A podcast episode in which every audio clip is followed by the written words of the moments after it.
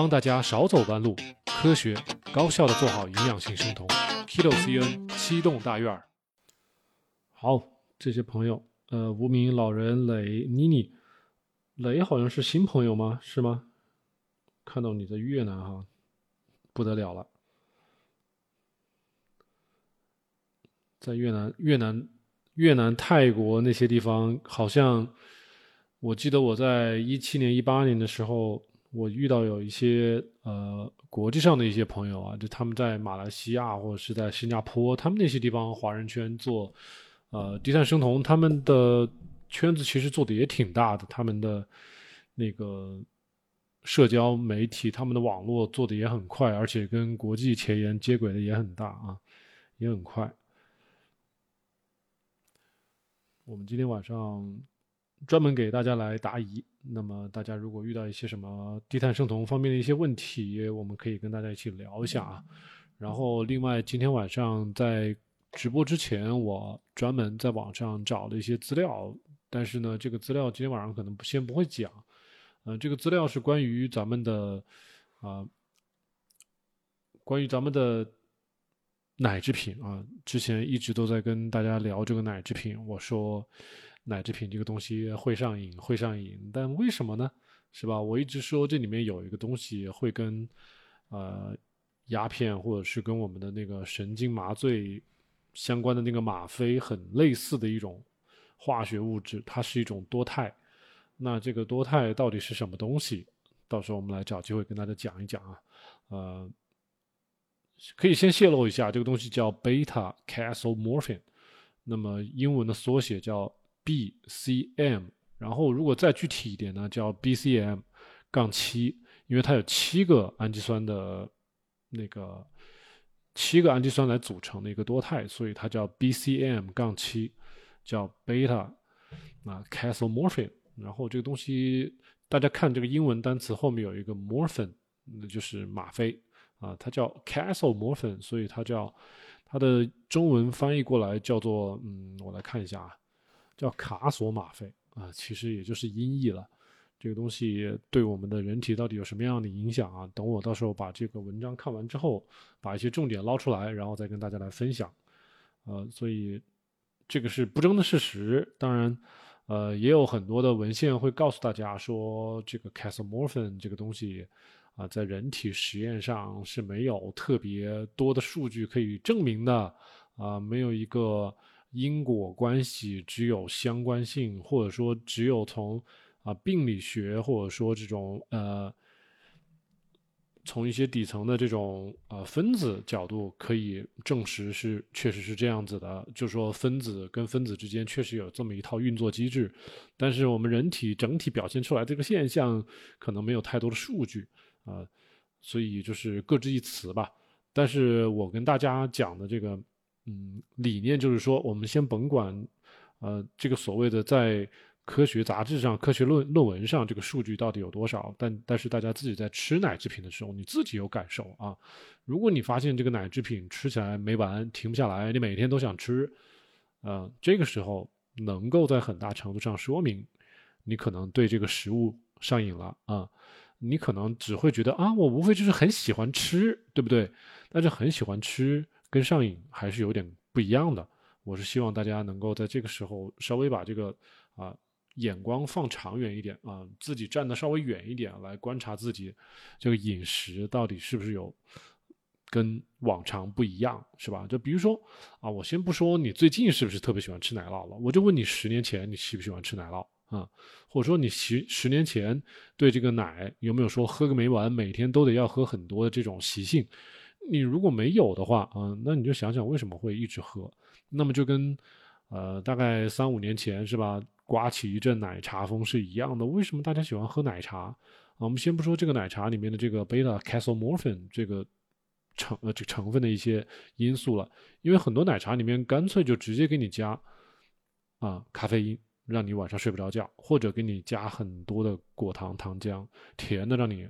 呃，上瘾这个，所以这种是双重组合啊，不光是贝塔 casomorphin 啊，更有葡萄糖，更有果葡萄糖浆，是吧？再给你加上一点咖啡因，那就跟我们现在喝的这些无糖可乐就非常像了，对吧？无糖可乐给你塞进去人工的甜味剂，给你大量的咖啡因，这两个东西是让你上瘾的。那没有那个奶制品，那就没有奶制品。但是大家要知道，这些化学物质是能够让我们上瘾的，所以你自己在观察自己的饮食行为的时候，多长个心眼儿啊！这个是我作为一个科普博主给你的一个忠告啊！我当然不是美食博主，是吧？美食博主可能直接就被美食给俘获了，但是我是作为一个科普博主，告诉大家有这么回事儿，大家可以多思考一下，尤其是在你停止不了吃这个东西的情况下啊，尤其是在。别人说不给你吃这个东西，你就要发脾气的这个情况下，是吧？就就跟小孩一样的，我不给你吃糖就撒泼打滚躺地上，那你就想想了，怎么回事为什么之前不这样？啊，近的你可以想想自己的父亲、自己的爷爷，是吧？抽烟，你让他不抽烟，他是不是给你撒那个要要发火，是吧？你你说今天不给你买烟了，没钱买烟了，那还那还得了啊，是吧？就算到外面去给人借一条烟，那也得借啊。总之，大家想想啊，烟、酒、糖，是吧？咖啡因啊，咱们刚才说的 BCM 这种奶制品啊，尤其我们对于鲜奶可能还好一点，但是对于奶酪、奶油这种浓缩过的奶制品，那它的这个呃。一个是贝塔 casing，就是我们说的贝塔酪蛋白，它在我们的胃里面经过我们的胃蛋白酶的消化以后，会产生我们刚才说的贝塔 casomorphin。那这个东西，呃，卡索吗啡呢，会影响我们的大脑啊，我们的脑回路，会让我们觉得这个东西好吃，会让我们觉得舒坦啊。大家仔细想一想，是不是以前有一种说法叫做晚上睡觉之前喝一杯？啊，牛奶啊，热牛奶啊，是吧？因为这个牛奶里面就有酪蛋白啊，这个酪蛋白我们肠胃消化吸收之后，这个产物里面就有 BCM 啊，卡索吗啡。然后这个卡索吗啡对我们的大脑是有一种镇静的作用的啊。我们刚才说的那个鸦片，它就是镇静作用，人抽了之后就舒坦啊，这叫镇静。镇静之后你就能睡觉了啊，要不然有些人他晚上焦虑啊，或者是干嘛呢，就睡睡不着了。所以他牛奶在这儿起的作用，不是说这个牛奶有多神奇啊，因为这个牛奶的酪蛋白产生了贝塔 casomorphin，所以这个化学物质 BCM 能够让大家产生这个镇静的作用啊，终于能睡着觉了。所以是这样子一个化学反应啊，我们人体就是一个大的一个化学炉子。很多东西丢进去之后产生各种化学反应啊，我们人体就会产生各种不停不同的这种效果啊，所以这个都是透过现象看本质啊。这个大家可能之前都没有接触过这些东西啊，我是通过学习也好，通过这个浏览了很多的资料也好，了解到有这个东西啊，然后自己去摸索，去去探明这个啊。化学成分，然后再回过头来跟大家讲这个东西。嗯，大家可以在小红书上搜搜一下啊，看看有没有谁哪个别的博主讲这个概念，叫 BCM 或者叫 beta casomorphin 的，或者叫卡索吗啡，有没有人讲？啊，要是没人讲，这是我的原创了哈。好，我们看到有老人，你说一个六十公斤的人一般每天需要多少葡萄糖？一般来说，你先甭说是六十公斤了，八十公斤也不会有。太大的区别，一天一百二十克以下的葡萄糖够了。然后蛋白质需要多少？这个你自己去算。这个我告诉大家，一个成年人每天至少需要三十克左右的蛋白质，这个是新陈代谢强制损失啊，必须得需要。那么你即使一天不吃蛋白质啊，你这个三十克也是需要的。但是你不吃的情况下呢，你身体会进行自噬，是吧？那个自噬的过程。会重新利用你体内的各种的呃废旧的组织和细胞啊，然后从这些废旧的组织细胞里面提取出来可以循环利用的氨基酸，从一定程度上可以弥补你对蛋白质摄取的不足，所以没有什么太大的关系。这个就像，嗯，就像说你在。你有你有好几个，你有一个煤炉子啊，你这个煤炉子里面有一些蜂窝煤是吧？然后你每天都会往里面加一颗蜂窝煤，让这个炉子一一直在烧。但是你今天突然忘给了一颗煤，那剩下的还有一些煤，它还能在那儿慢慢的烧是吧？因为它还有煤渣子，还有没有烧完的，还能在那儿慢慢烧。所以你今天不吃不不放这个煤球，你明天再塞一块煤球，这炉子还能照样的点，大概是这个道理。所以我现在告诉你，你每天人的强制蛋白质损失是三十克，你今天就算不吃也没有关系，你明明天不吃也没关系，后天不吃还是没关系，是吧？七十二小时之内问题都不大，你就算七十二小时不吃蛋白质也没事儿。那从这个意义上来讲，你说每天得吃多少蛋白质？不吃，是不是？呃，但是统计学意义上来说，每天三十克。蛋白质是最少的，是优质蛋白，而不是什么大豆蛋白啊，一些什么小麦麸质啊这些东西，不是这种劣质蛋白啊，是优质蛋白。然后有一些朋友问生酮能否改善皮肤松？单纯的生酮可能不能完全改变你的皮肤松弛啊，一定要配合断食或者是运动，这样是最好。小红薯一七三八说，嗯，生酮初期会口干，一定要多吃盐啊。这个不是改善的问题，一定要多吃盐，多喝水，蛋白质需要自己算啊。一念说的没错。然后有一个朋友叫叠彻的说，血酮一点八，血糖四点七，这是没有问题的呀。这跟蛋白质吃太多有什么关系呢？没有关系啊。我看这个血酮跟血糖的数据还是可以的，没有问题。好，我看这个朋友叠彻，你是。你以前是我的粉丝吗？以前没见过你的名字啊。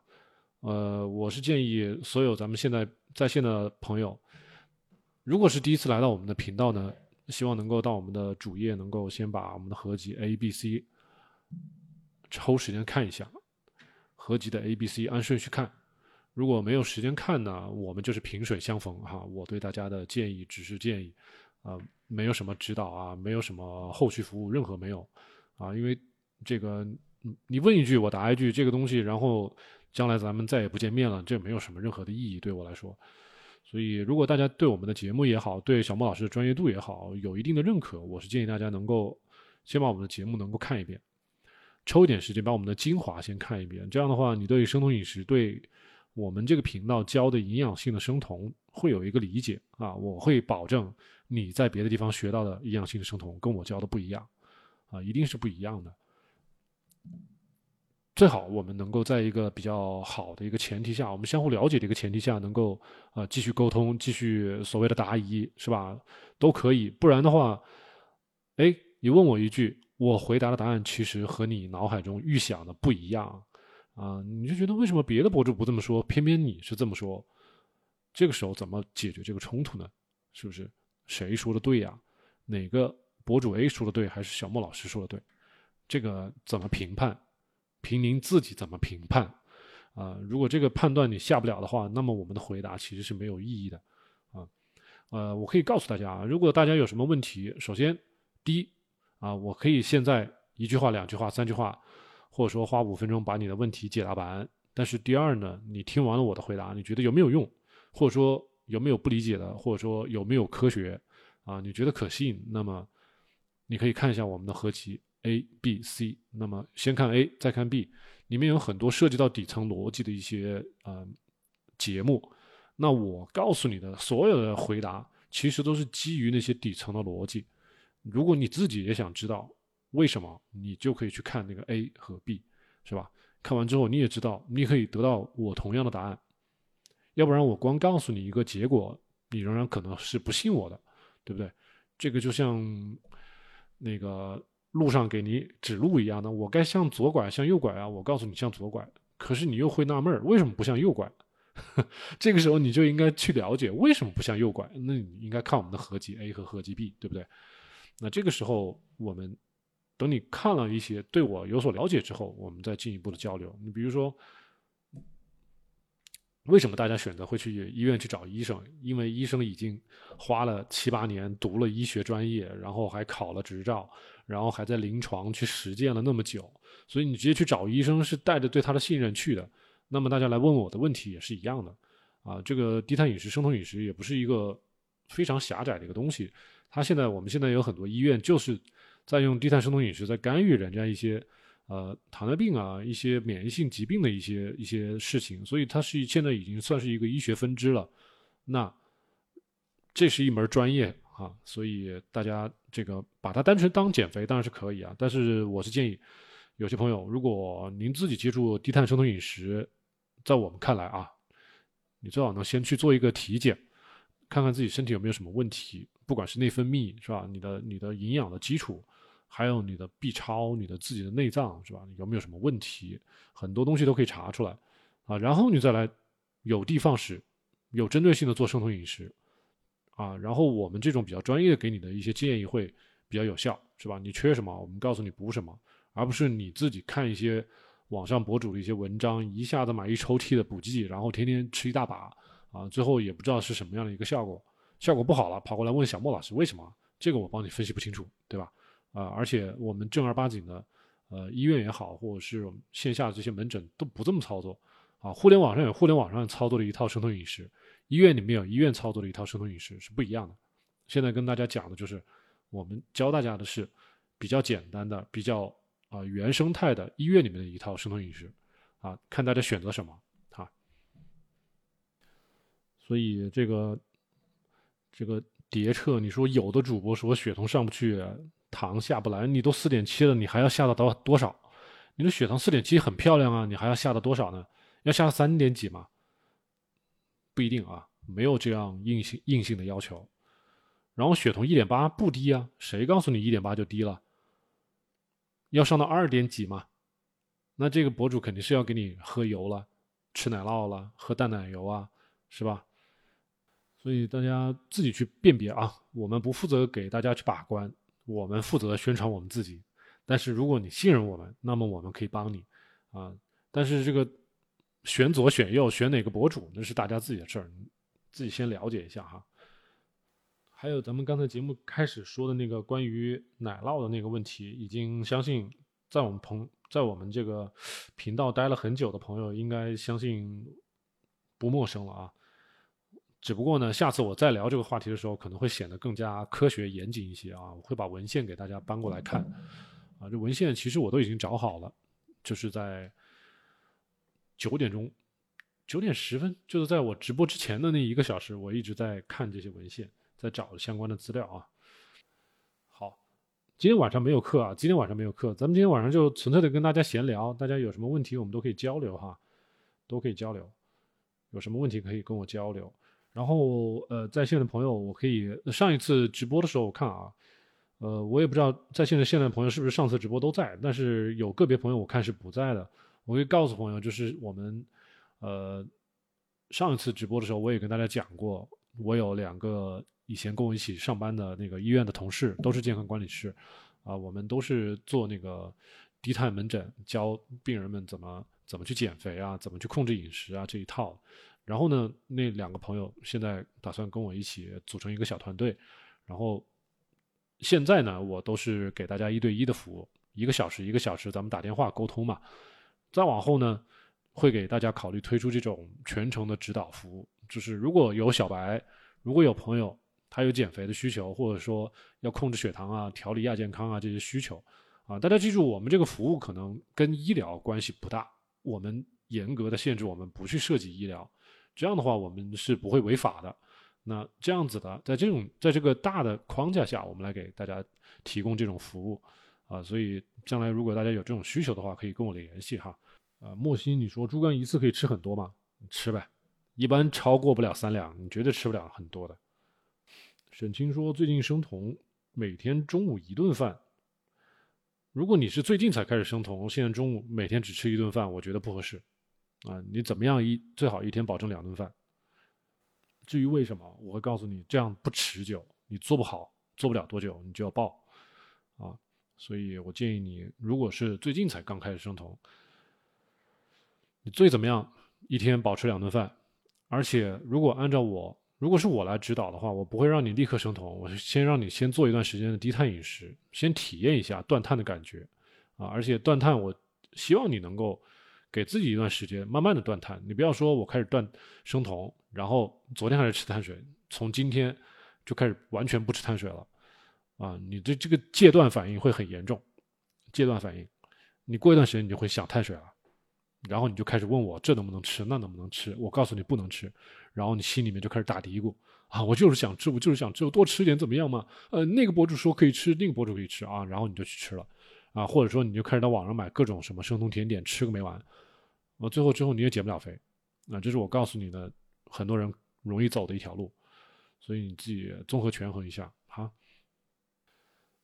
林鑫，这不就很？你说最近吃午饭之后会困，不吃午饭就不困，那你就看了，这不就是午午餐带来的影响吗？你要看看你午餐是怎么吃的呀，这个这个因果关系很直接啊！你看你不吃就会不困，那这个不困的情况下就是酮体在帮你是吧？但是你一吃就困，会不会是蛋白质吃多了啊，让你血糖有波动？会不会是你吃的东西里面不太干净，有一些隐形的碳水是吧？你比如说吃了太多。太多坚果，太多什么小番茄，什么什么草莓这些东西，不该吃的东西，可能会影响你的血糖啊，就要排除一下。我只能这么样跟你说一下，但是你你直接要问的话，那可能你要把你吃的东西给我们看才行哈。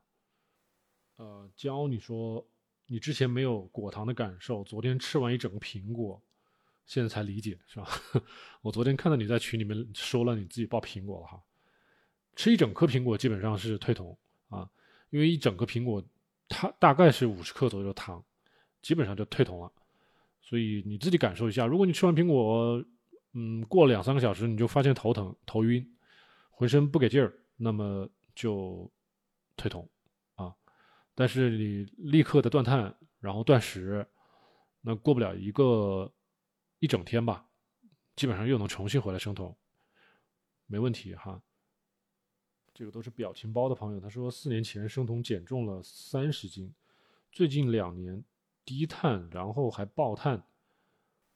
我们之前跟大家讲过低碳跟生酮之间的区别，低碳做不好，其实就是很容易在爆碳的边缘徘徊。就为什么我不太建议大家低碳啊？因为在我看来，低碳是很难把握的。你吃的是什么样的碳水？这个碳水是什么样的形式？是精致的，不精致的，包不包含水果啊？包不包括一些所谓的外面一些什么饼干，乱七八糟的，是吧？这些我们看这些东西，不是看纯碳水啊。因为小莫老师做这个科普已经做了好多年了，我从二零一八年开始做这个科普，做到现在五六年了。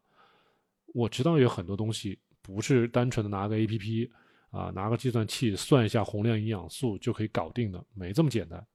你要做的是要把你影响食欲的很多东西都要限制住，尽量的吃天然食材，啊，然后你要对很多食物对我们人体产生的影响，你要有个充分的理解。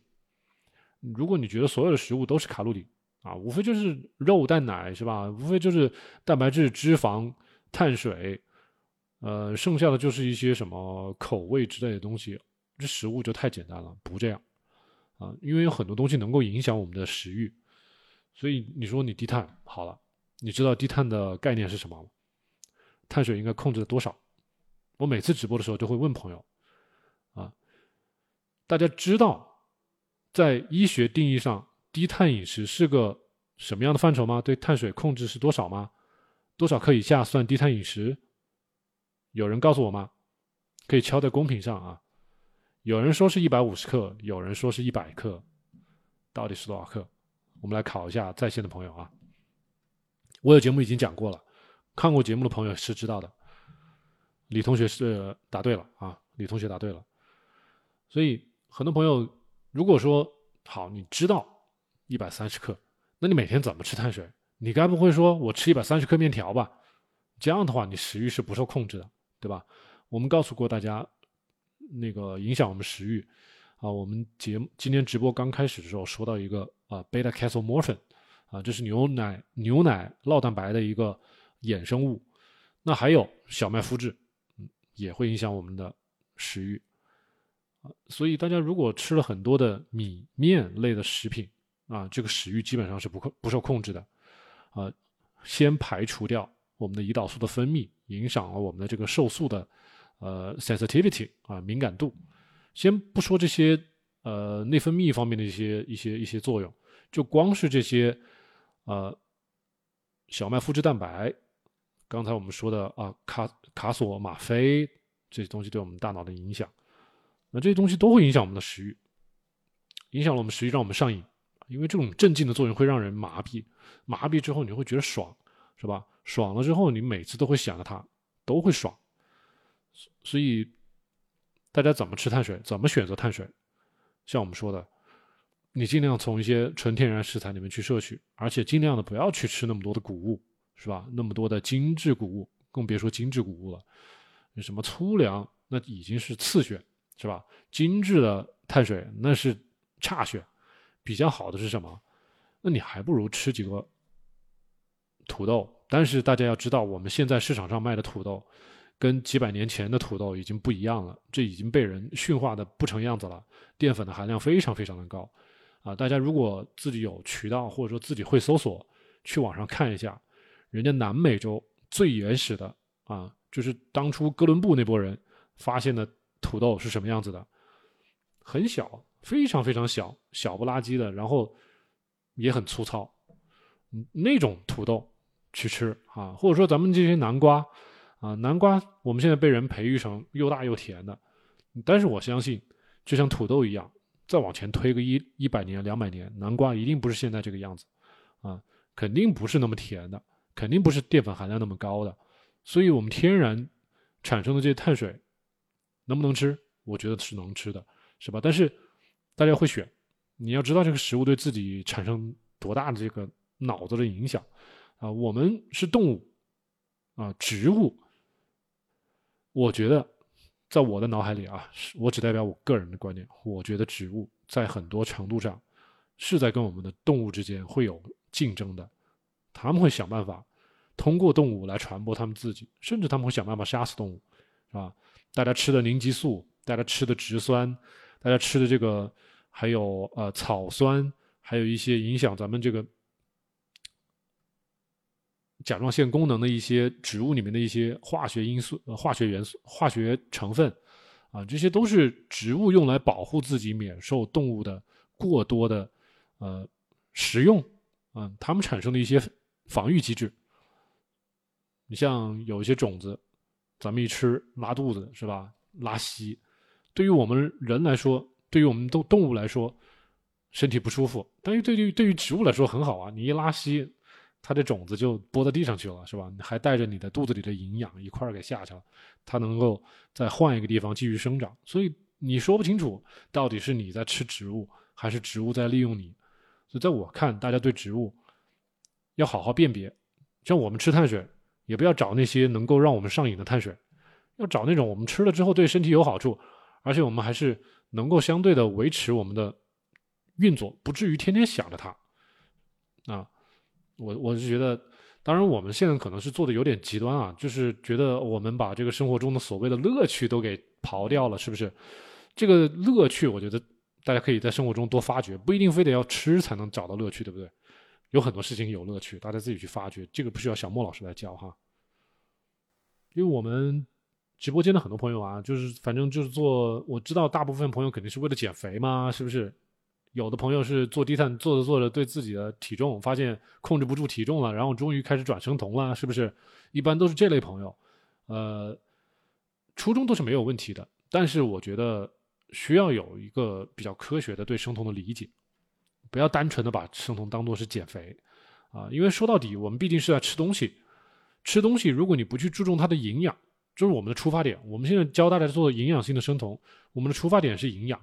我并不是告诉大家说，哎呀，你今天做算多少卡路里，吃够这个多少比例的什么碳水、蛋白质和脂肪，完了你这整天就欧了，是吧？随便领啊，剩下你就随便折腾吧。然后我也不管你的食欲，我也不管你的营养摄取是否充分，我也不管你晚上到底睡不睡得好觉，是不是？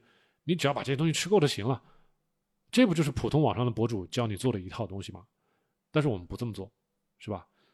我们都是会教大家。好，你要做生酮，你多少岁？是不是你十几岁、二十几岁、三十几岁？啊，我们一般都会问一些东西，然后就是说根据你的一些表象，我们可能会建议你先去医院做一个细致体检，你自己对自己的身体有一个充分的认识。就算你是十几岁的年轻人啊，初中生、高中生，也最好去抽一次血，看看你的身体，你的微量矿物质啊，有一些维生素。够不够是吧？你的激素分泌有没有问题？你不要说我年轻，我不会有事儿了。有很多人都有，像上次我咨询的有一个妈妈，她把她的儿子的那个体检报告也给我看啊。那很多孩子在青春期的时候发育，他需要大量的营养，但是如果当妈妈的给他吃过多的鸡肉、鱼肉、虾，就是不给他好好吃的猪肉、牛肉、羊肉，哎，我那天就发现那个男生他的铁蛋白不够啊，血红蛋白就是这个东西，血红蛋白，那血红蛋白它的成分就是我们的铁。就是我们的亚铁，那亚铁从哪来？亚铁是靠我们的红肉来，靠我们的动物内脏来，啊，当然这只是铁了。如果你再仔细抽别的一些微量元素呢，你可以再去查查你的铜够不够，你的锌够不够，你的镁够不够。当然这就只是血清里的，还不能完全代表你的细胞内部的啊这些含量。但是如果血清里就本身就不是很高，那你可能细胞内部也不会很高，是吧？然后你再配合一些我们的甲状。旁腺激素啊，甲状腺激素啊，这些高低你就大概能够推测出来了，身体是不是处于一个应急的状态？啊，这些东西都是通过体检可以看出来很多东西。所以大家做生酮的话，除非你真的，你像我现在啊，我自己当初做生酮，我是因为要去一个新单位去报道，我去做了一次体检，去抽了一次血，发现有很多问题，然后体那个新单位不要我啊，不要我之后。我才发现，我之前做生酮有自己做的不对的地方，然后我再通过学习发现自己哪儿做的不对，是吧？比如说该吃内脏你没吃内脏，该吃红肉你不吃红肉，是吧？该多吃一些菌菇你没没去吃，有很多的营养素你都没有加进去。有很多朋友就觉得生酮嘛，哎呀，无非多喝点油嘛，蛋白质还是跟以前一样，多吃点啊，这个什么呃鸡胸脯肉，吃点鱼虾啊，少脂肪。就把所有的蛋白质都当做是同一种蛋白质，那就错了，是吧？蛋白质之间也分高低贵贱，但是很多朋友不这么想。我们上次也遇到很多那些做呃素食主义的朋友，那问我们怎么做生酮，那我就直接很很明确的告诉他，我说素食主义做生酮不容易，真的不容易。你生酮了又怎样？你摄取那些蛋白质其实质量很差。你不得不增加对这些蛋白质的摄入，好，你是勉强维持住了你的这个蛋白质的摄入了，但是你多吃那么多蛋白质，比如说我们吃肉一天吃三两四两够了，但是他吃大豆蛋白可能就不止这么多，是吧？要不然身体吸收不了，合成不了那么多，所以它会造成很多隐形的浪费。那浪费这些蛋白质怎么办？不就变成血糖了吗？那变成血糖了会不会影响我们生酮啊？这个就。必须要监控才能知道，有很多问题，所以，所以我们其实现在在国际层面上吧，我我关注的很多的一些呃海外的一些生酮领域的一些科学家、一些医生，他们其实就是观点还是比较明确的，没有太多的去推广所谓的呃适合素食主义的生酮，没有人去这么做，真的没有人去这么做。素食主义，那就是 vegan vegetarian 那一派，没有人来做生酮的，非常非常少。那真的是这部分人，只有完全抛弃 vegan 跟 vegetarian，直接跳过来做生酮，或直接进入到纯肉，啊，这样是有的。但是没有人是一边做 vegetarian vegan 一边生酮的，很少很少，绝对，至少是在医学层面是没有人这么做的。你说有个别，呃，个人。你说我在这么操作，这么操作，但它代表不了医学，是吧？代表不了医学发展的方向。呃，妮妮说百分之百的黑巧对稳定食欲有很大的帮助，现在非常喜欢吃特别苦的黑巧啊。妮妮，我记得好像是是是我给你发的那个链接吗？是吗？莫心莫心说好好吃不来纯苦巧克力，有机会还是试一下的啊。你像我吃那种不苦的，我都没感觉，而且很容易吃多。你吃两个。不苦的到我嘴里没感觉，我就会觉得不够味儿啊，然后一次会吃好多。所以对于不苦的巧克力，我当时买过一次简化的，它就是不苦的。像正常苦的巧克力呢，我那一千克我能吃一一整个月，那不苦的那个我估计半个月就把它干完了。所以你可能会啊潜在的吃多了啊，至少是我是这样哈，感受一下。因为有些朋友可能一开始吃这种纯黑巧克力，即使不怎么苦的，他也觉得很苦，所以大家可以都会有这样一个适应的过程，这我能理解啊。就跟当初我喝那个柠檬水一样的，一开始可能只能挤半个柠檬啊，就觉得很酸了，但是现在挤一颗柠檬都觉得可能一般般啊，都刚好啊，是这样子，大家大家都这个耐受度会慢慢的提升，感受一下啊，胶胶咱们就不用特意的去说这个瘦牛肉啊，当然我觉得牛肉里面带一点肥肉会比较好一点，自然是比鸡肉要好，这是没错。教你说黑巧克力吃多少？上次我跟大家分析过，大概一天三十克左右是安全的，你自己看一下啊。之前我跟大家说，我自己因为我自己每天饭后都会吃一点坚果或者是黑巧嘛，都会吃，会吃一点坚果，会吃点黑巧。我跟大家举过一次例子，我自己买一千克，一千克就是是吧？一千克是吧？One thousand gram。好，我在三十天之内可以把这一包吃完。那你算下来一天就是三十克左右的巧克力，这只是对于我而言啊，因为我还会吃一些别的一些，比如说核桃啊，吃一些南瓜籽啊，所以你不能把我的这个三十克等同于一整天所有的坚果跟巧克力加起来的重量。那我只能告诉你，我我黑巧吃了三十克，但是我可能还吃了十克、二十克、三十克的那个别的坚果，这个不好说，我没算过，所以我只能告诉你，三十克是安全的啊，你也可以吃三十克。但是我是一日一餐啊，你如果是一日两餐，嗯，就看你平常会不会额外摄入别的脂肪。你比如说，你没有天天吃大五花肉是吧？因为我每天吃的可能都是腿肉啊，或者是呃牛肉啊，这个就是肉里面的肥肉不会特别多，所以我会额外吃这些脂肪。但是如果说你本身就有吃很多的大五花肉、大肥肉，呃，然后你你什么炸三文鱼，你把油怎么想办法也给也给吃掉了。那你就不要不要像我这样，所以你要吃黑巧，我可以说你可以先试一下三十克，但是呢，最好你对你自己一整天的这个脂肪还是像我们说的，嗯，如果完全拿不定把握，你就拿个 A P P 算一下，你一整天脂肪下来多少克，不要超过一百克，是吧？这已经很多了。但是你吃三十克的黑巧，你算下来脂肪可能也只有最多三分之一左右，或者说不到一半，十几克的脂肪，还是蛮安全的。你再吃一些别的那些，不管是动物蛋白啊，一些别的东西都可以。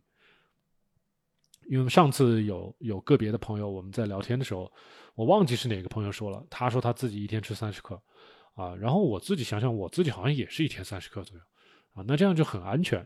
所以我想，如果咱们在线的这些朋友，如果问我，啊，一天吃多少克黑巧比较安全，我会告诉你三十克会比较安全。但是如果说，是吧？你除了这三十克黑巧，你还吃了很多其他坚果，又吃了很多的肥肉，是吧？又喝了 MCT，又喝了防弹咖啡，那基本上很多时候会超量的，啊！我们在直播的时候就把这些预防针给大家，大家先打好哈。对，如果你量了一下三十克，感觉很多，那就挺好的啊，不一定非得要吃到三十克，你吃个十克、二十克，你吃够了就不吃了嘛，挺好的呀。一念说吃啥不够，脂肪还是热量？脂肪不够，吃饱就行。热量不够，身体会燃烧自己的脂肪，对，所以我就让大家不要去算啊，千万不要去算。你像我给大家很举个举个举个简单例子，比如说我今天中午吃了很多鸡肉啊，就我今天中午吃的，因为昨天我跟我老婆在咱们楼下买了一只那个叫叫油香鸡，其实就是用盐水煮熟的鸡啊，然后切成块儿。用那个沙姜啊、酱油啊拌出来的一一个一个鸡，很简单，广东这边的一种呃做法，非常好吃。然后我们今天就仍然是吃鸡啊，鸡大家都知道这个脂肪不多，对吧？然后我今天中午又额外呃在美团上点了一份那个鸡腿肉啊，鸡腿丁啊，然后把鸡腿丁炒熟了。鸡腿丁呢是跟牛肉呃去跟牛油一起炒的。啊，炒完之后一盘大家一起吃，但是大家都知道这个鸡肉，你不管怎么说啊，鸡腿也好，这个呃昨天的那种呃油香鸡也好，它的脂肪都很少。那我今天吃完这些菜之后，我是有一点不满足的啊。当然后来我还吃了一些那个，我们额外还炒了一盘那个番茄鸡蛋，都吃掉了。我是有点不满足的，因为大家都知道，你看我都很瘦，对吧？可能是不是说？可能大家在摄像头里面看不觉得不觉得那个胳膊很粗啊，就是镜头有变形，但是就是说我的脂肪不多，我的身体的脂肪储备不多，不像有些同朋友，他如果刚开始做生酮，血酮会非常高啊，这个都是脂肪分解的效应。但是我就告诉大家，对于我来说，我每天我是需要吃相当数量的脂肪的，不然我脂肪不够用，我的体重会下降，继续往下降，啊，所以我我今天中午吃完了这些鸡肉的这些饮食之后，啊，鸡肉的这些菜之后，我都会觉得我想吃多吃点那个额外的坚果或者是黑巧，所以这个身体是会告诉你的，你如果吃了鸡肉脂肪少，那你就会额外的吃一些坚果，吃的可能比往常要多一些。但是，比如说你今天中午吃的更多的是猪肉、牛肉，啊，吃的是鸡蛋，啊，这种脂肪含量比较高的这些食物，你饭后可能吃不动了，对这些坚果类的你吃不动了，啊，这个大家会有这种，就是会有这种感受。前提就是我们今天在直播之前讲的，你要把各种影响咱们食欲的因素全部排除掉，这样你的大脑的反馈才是准确的，你才不可能吃多，啊，所以这是一个精细活啊，是一个精细活但是你说难不难啊？你只要把不该吃的东西不吃就完了，很简单。但是就不要跟我谈条件，小莫老师这能不能吃？小莫老师那能不能吃？那我说这个东西影响食欲，你能不能吃啊？啊，吃一点点没有问题吧？但是影响食欲了，你别的东西多吃了怎么办？我怎么跟你说？是不是这些东西？他看大家自己去权衡。这个就像就像赌博一样的，对不对？小赌怡情，大赌伤身。那到底该不该赌博嘛？小莫老师就让你不要去赌博，小赌都不要去赌，哈。所以就看你怎么权衡一件事情。说错了，刚刚是大赌伤财啊，大赌不伤身。你看我们现在朋友圈，我我们这个在线的朋友啊，不管是妮妮啊、依念呐，都已经学会了这个脂肪没有固定的一定要吃多少，是吧？上次我们有朋友说有没有下限，不知道，真的没有下限。有些朋友他说我甚至我一天都不饿，那你这个下限是在哪里的，对不对？真的很难说。但是我们说啊，三十克也许吧，真的要靠大家自己去感受。所以像胶，对你应该花点时间慢慢去体验自己的身体给你的信号啊，你要去聆听自己的身体。你像身现在，不管是海外也好，现在小红书也好，不是有一帮人在教你那个冥想嘛，med meditation 对吧？这个冥想不光是思考问题，当我们倾听我们身体的饥饿。信号满足信号，或者是开心不开心，这个倾听自己身体的信号，这也算是一种冥想啊，对吧？就我们的大脑，我们自己的前叶额要能够善于接收我们身体的各种信号，然后你再根据我们科普的内容，是吧？去分析这个信号代表的什么意思？是什么东西吃少了？是什什么东西不够啦？啊？还是说什么东西多了？啊？你根据我们节目教的内容自己去判断。那我们的节目就像一本教科书一样的，把各种公式都告诉大家了，然后大家把这个公式学会，自己去判断啊。不会判断的，你可以问我们，我们帮你判断，收费。呃，一念说，脂肪没有一定要吃到多少，满足就可以。吃肉的时候稍微注意蛋白质，别吃超了就可以了。没错。李李说。一日一餐进食时间是多久呢？一日一餐，一般一个小时之内就可以吃完了，啊，这个你可以认为是二十三杠一都可以啊。虽然有人说二十杠四，但是我不至于说一顿饭要吃四个小时，对不对？基本上一个小时左右就可以把饭吃完。我们有时候吃的快，半个小时就可以把饭吃完，啊，所以，但是你像一日一餐，你到底什么时候吃？这个我们对大家没有一个强制要求。我们认识很多网友，他有大清晨吃的。五六点吃第一餐的，啊，也有说，呃，吃一餐，然后剩下时间不吃了啊。然后有的就像我这样，就中午吃这么一餐。像有的人是晚上吃那一餐，呃，大家不要去过度去苛求，我到底是早上、中午还是晚上吃最好？你不要去苛求这个所谓的最，不要去钻牛角尖啊。我只告诉你，你能够做到规律的一日一餐，然后保证每天都能在那个时候吃好，就够了。啊，然后这个时间一般你说一个小时左右吃完，我觉得可以啊，没有任没有任何问题。教呃教你说，昨天一个苹果，结结实实感受了身体的变化，退酮很明显的犯困跟头晕。呃，咱们刚才上面那个 Chris 是吧？Chris，你觉得吃完饭之后就头晕犯困，所以你要好好想一想，是不是真的退酮了？啊，你到底吃了什么东西？是不是有哪些东西不合规矩的？你自己没有把握好的，这个我没有帮你看，你自己要要小心一点哈。教你说感受身体的回馈是一种很爽的感觉，嗯，没错，没错。然后听着莫扎特吃早餐，不是说你没有真正的生酮啊，就是每天很饿，有可能是你刻意的节食，是吧？吃的太少了，那就饿。还有就是说你没有做这个循序渐进断碳的这个过程，你过快的把碳水给砍光了，啊，就产生这种戒断反应，让你馋。啊，让你饿，啊，加上你本身自己胰岛素抵抗没有很好去干预它，你在高胰岛素血症的情况下，这个饥饿是很常见的，啊，因为胰岛素本身就会让你觉得饿，啊，你胰岛素会把我们的这个瘦素的信号全部给阻挡掉。你说为什么会胰岛素高？因为你之前长期的高碳水饮食，啊，这都是一脉相承的。你之前长期的高碳水饮食，那不管是你的。空腹还是你餐餐前餐后，你的胰岛素水平都是比我们这种长期生酮的人都会高很多，所以你是存在高胰岛素血症或者说胰岛素抵抗的这种情况。你这种情况啊，说啊，我今天就开始断食了，今天就开始这个生酮饮食了，我告诉你，你受不了的啊，因为这个高胰岛素血症没有那么快就解决，这个东西需要三个月到六个月，慢慢的，它这个胰岛素水平才会降下来，降到我们一个呃健康人的一个水平。而不是你过去的水平啊，所以你要尊重这个客观的生理事实。我们很多的网友不学医、不学营养学，主观认为我只要少吃，只要断食，只要断碳，只要断糖，我就能坚持下来，我就能瘦下来，是吧？这一般出不了一个月，全部都出问题啊！这个都是不尊重我们这个客观事实，要不然我们花这么多时间跟大家费口舌干嘛？如果就跟机器一样的，是吧？出了问题，换箱油是吧？你齿轮箱该做保养了，送到送到 4S 店去，一下午给你换了机油，完了你又上路跑，就这么容易？要要要这么容易的话，我们就不是生物了啊，我们就成机器了。但是生物就要遵循生物生理常识，这个生物适应是要一段过程的，身体要适应新的一套饮食结构也是需要一定的过程的，这个过程就是时间，你不给他时间，他适应不了啊。好理解吧？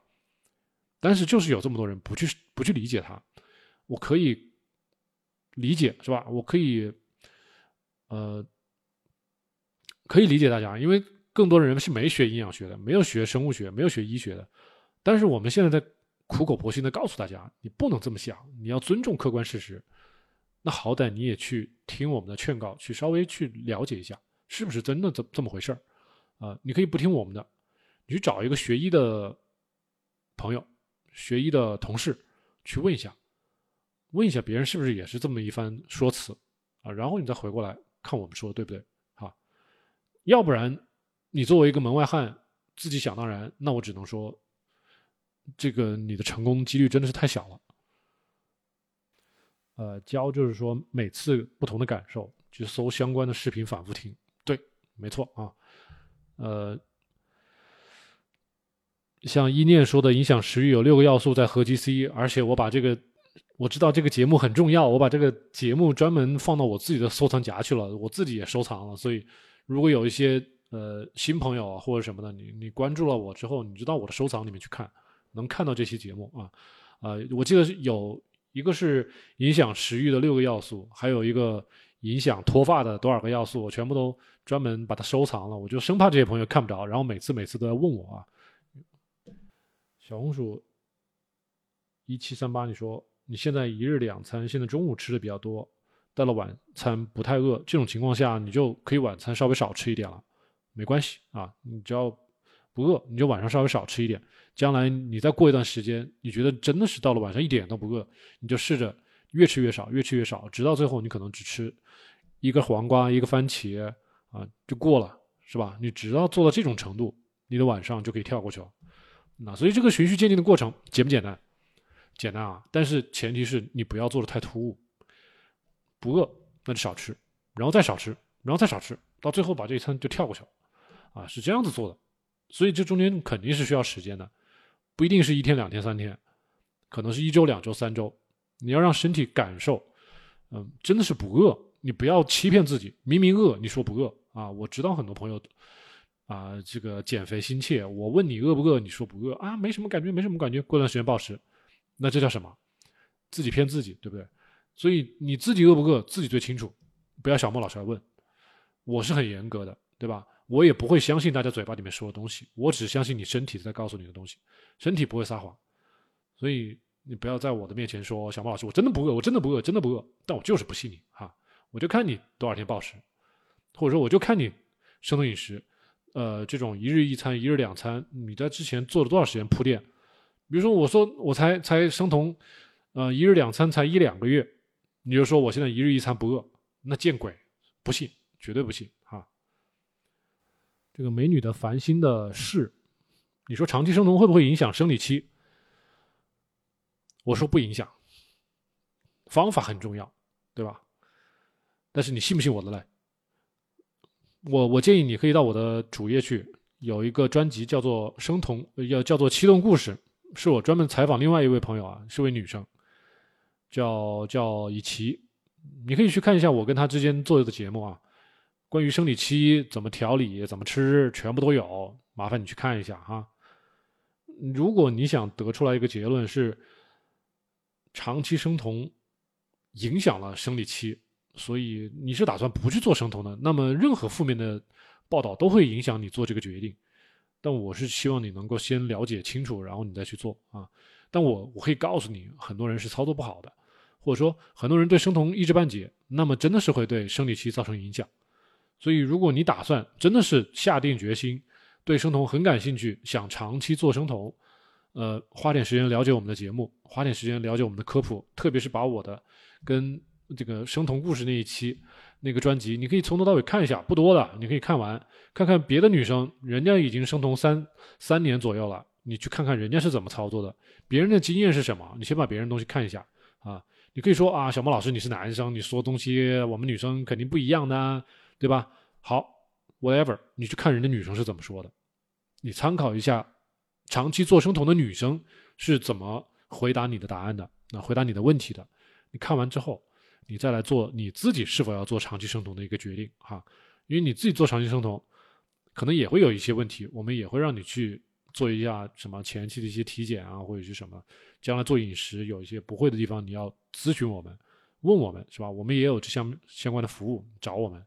这些都可以，但是前提就是你自己要把这些疑虑可以打消，有方法可以打消。我现在就已经通过回答已经告诉你了，啊，有很多女生，我们频道里面很多女生都做生酮做了一年两年，我们这个节目都已经存在两年了，然后在别的平台已经存在五年了，对吧？很多朋友都是基本上百分之八十以上都是女性朋友，都是听我们节目做生酮的，所以不是问题。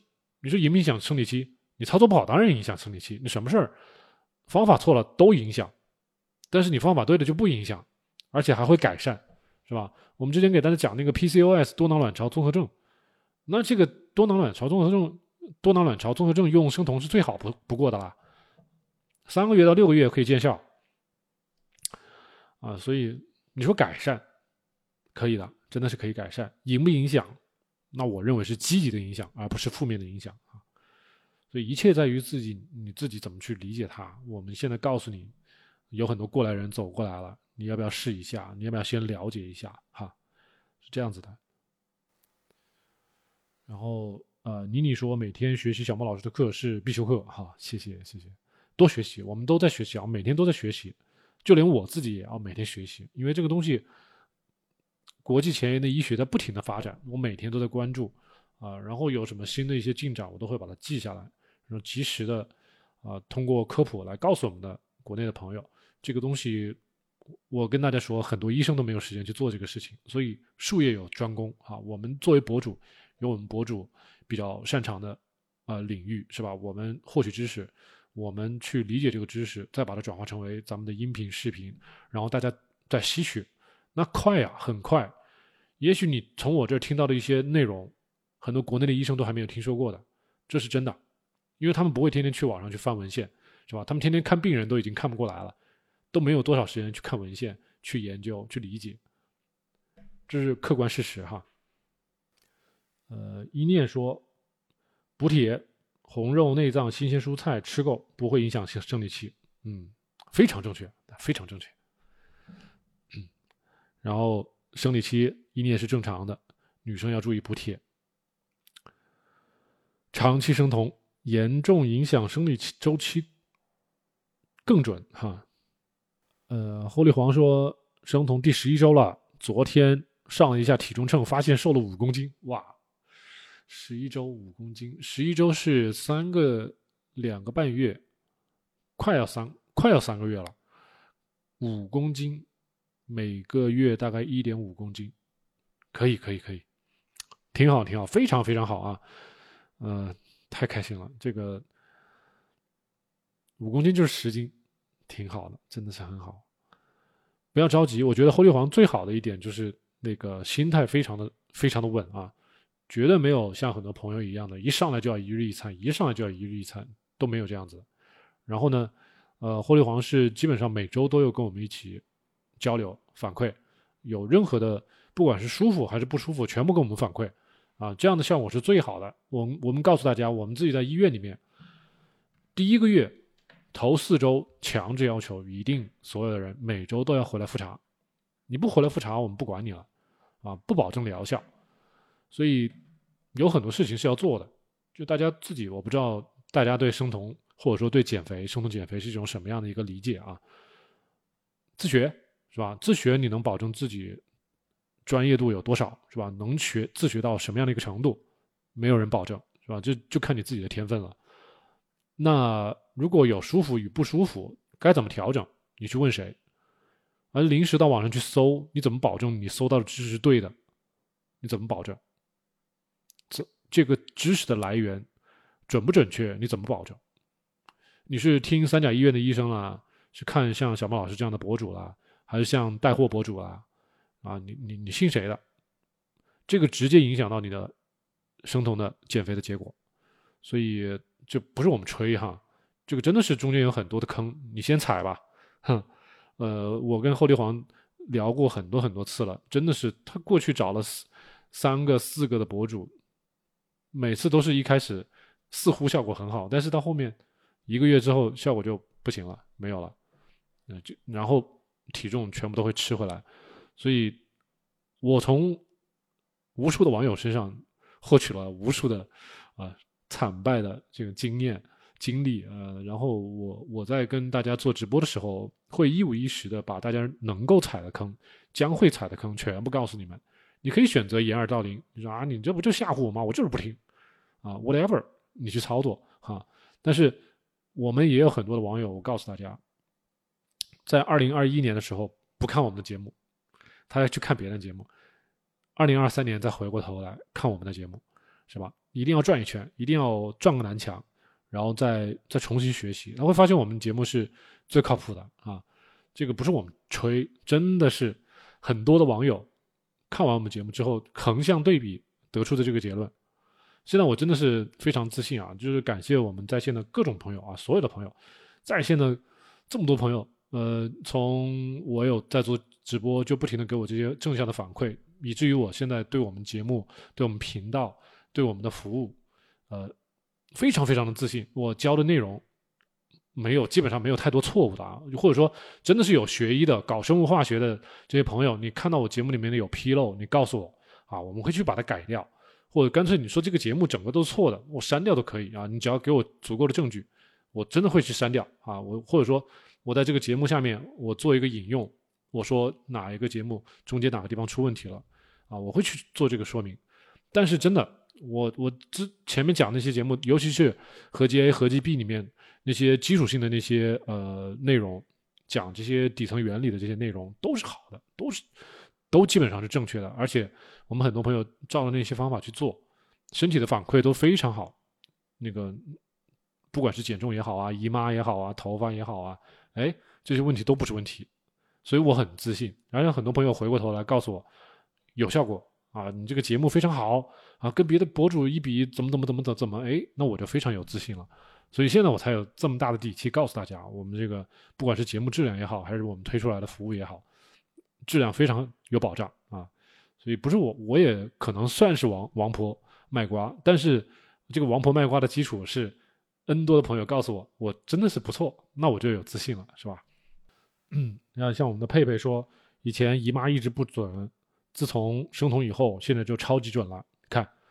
所以建议刚才那位朋友啊，那位美女的烦心事儿是吧？您好好看一下我们这些在线的朋友的一些反馈哈，我觉得对你综合做一个判断是很有好处的。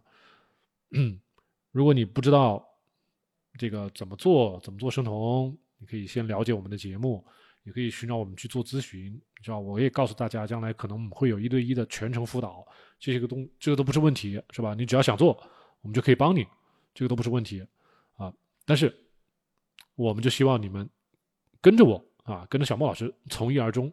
你不要就说你看了我们的东西，你跑过去找另外一个博主啊，那个博主呢，他也许没有太多的这个资质，或者说他。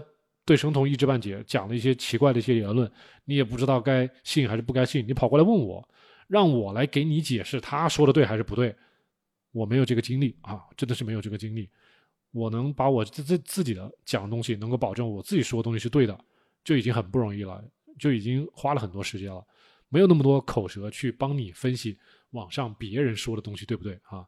你除非是吧？我是律师，你付我小时费，我帮你去打官司。这是可以的啊，大家想想。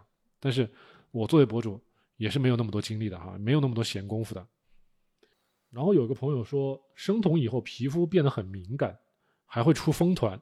我建议你补充一些维生素啊，不管是维生素 A、维生素 D 啊、维生素 B 这些东西，你都想办法去补充。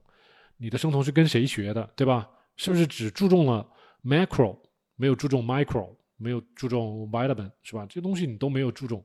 所以问题就在这里，看到没？大家学的生酮的途径都不一样，是吧？你觉得高脂肪就是生酮了，高脂肪低碳水蛋白质就是生酮了，但是我告诉你，不是这么简单的，是吧？你对的，你你身体本身有没有问题？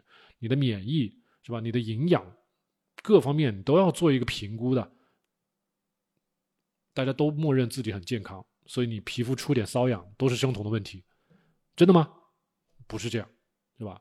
你可能做生酮之前就有很多营养不良，你自己都不知道，没有去医院做检查吧？没有做体检吧？是吧？没有抽血吧？什么也不知道。你之前是不是皮肤本身就很敏感呢？是不是？你之前是不是就不怎么晒太阳啊？啊？有注意吃维生素 D 吗？有注意吃维生素 A 吗？维生素 A 哪里有啊？知道吗？是不是有些故意的、刻意的挑食，以至于长期的维生素 A 缺乏呀？是吧？维生素 C。你觉得吃那些人工合成的那些药片就有用吗？哎，这中间智商税全部都在这里啊！还有维生素 B，你觉得吃那些什么进口的那些补剂就可以补充维生素 B 了吗？效果好不好啊？在我们看都是问题。所以不要说啊，我生酮了，皮肤变敏感了。那还有人说我生酮了，姨妈不来了，我生酮了，头发掉了呢？那这些人都不要做生酮，好吧？我只能说他们用的方法不对。我像我们说一些很极端的例子啊，大家自己去四 S 店买一台车，很多人车都还没有开出四 S 店就撞墙了，你怪人家车子，怪人家四 S 店吗？不对吧？怎么说都不道理吧？没有道理的。呃，教你说你生酮多久后再去做体检比较好？我觉得最好是能够在做生酮开始之前，你能做一次比较全面的体检啊，然后你再做了。比如说，你觉得自己操作的还不错，没有特别的不适感，那你可以到三个月之后再做一次体检。三到六个月之间，你随便抽什么时候去做一次体检。也就是说，至少六个月以内你能做一次体检是最好的。哈，交，呃，侯立煌说非常满意哈，这次觉得是最享受的一次，非常有信心啊，我也很有信心，咱们一起加油。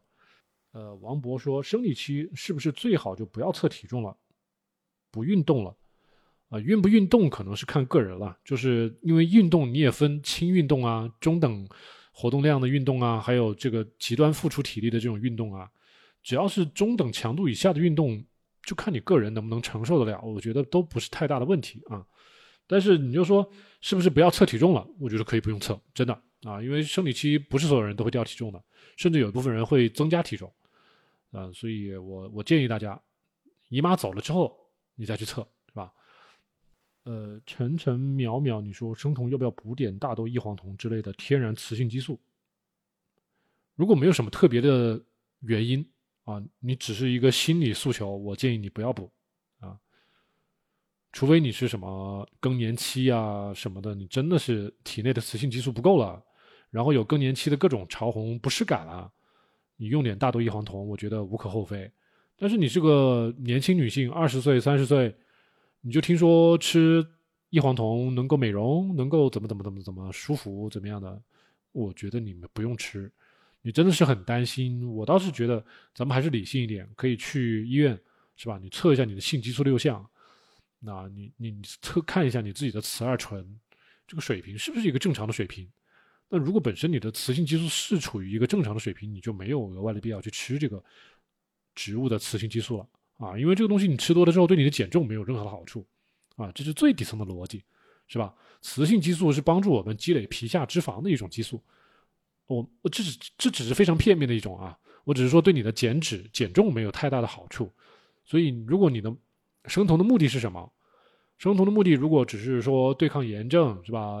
嗯，调整自己的健康亚健康，那无可厚非，对吧？你你你既然你的目的不是减重，那你可以吃，但是如果你的目的是减重，你现在本身很胖，或者说体重比较高，体脂率比较高，你就不要再继续吃这些。雌性激素了啊，大豆异黄酮啊，什么什么人工合成的激素啊，什么什么有些什么还有一些避孕药什么这些东西一概跟激素有关系的，能不吃就不吃。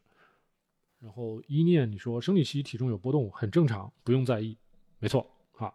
只要说如果要学习了小莫老师的内容，一定要有耐心，时刻保持学习心，只想快速减肥肯定不行。没错啊，快速减肥为什么有问题呢？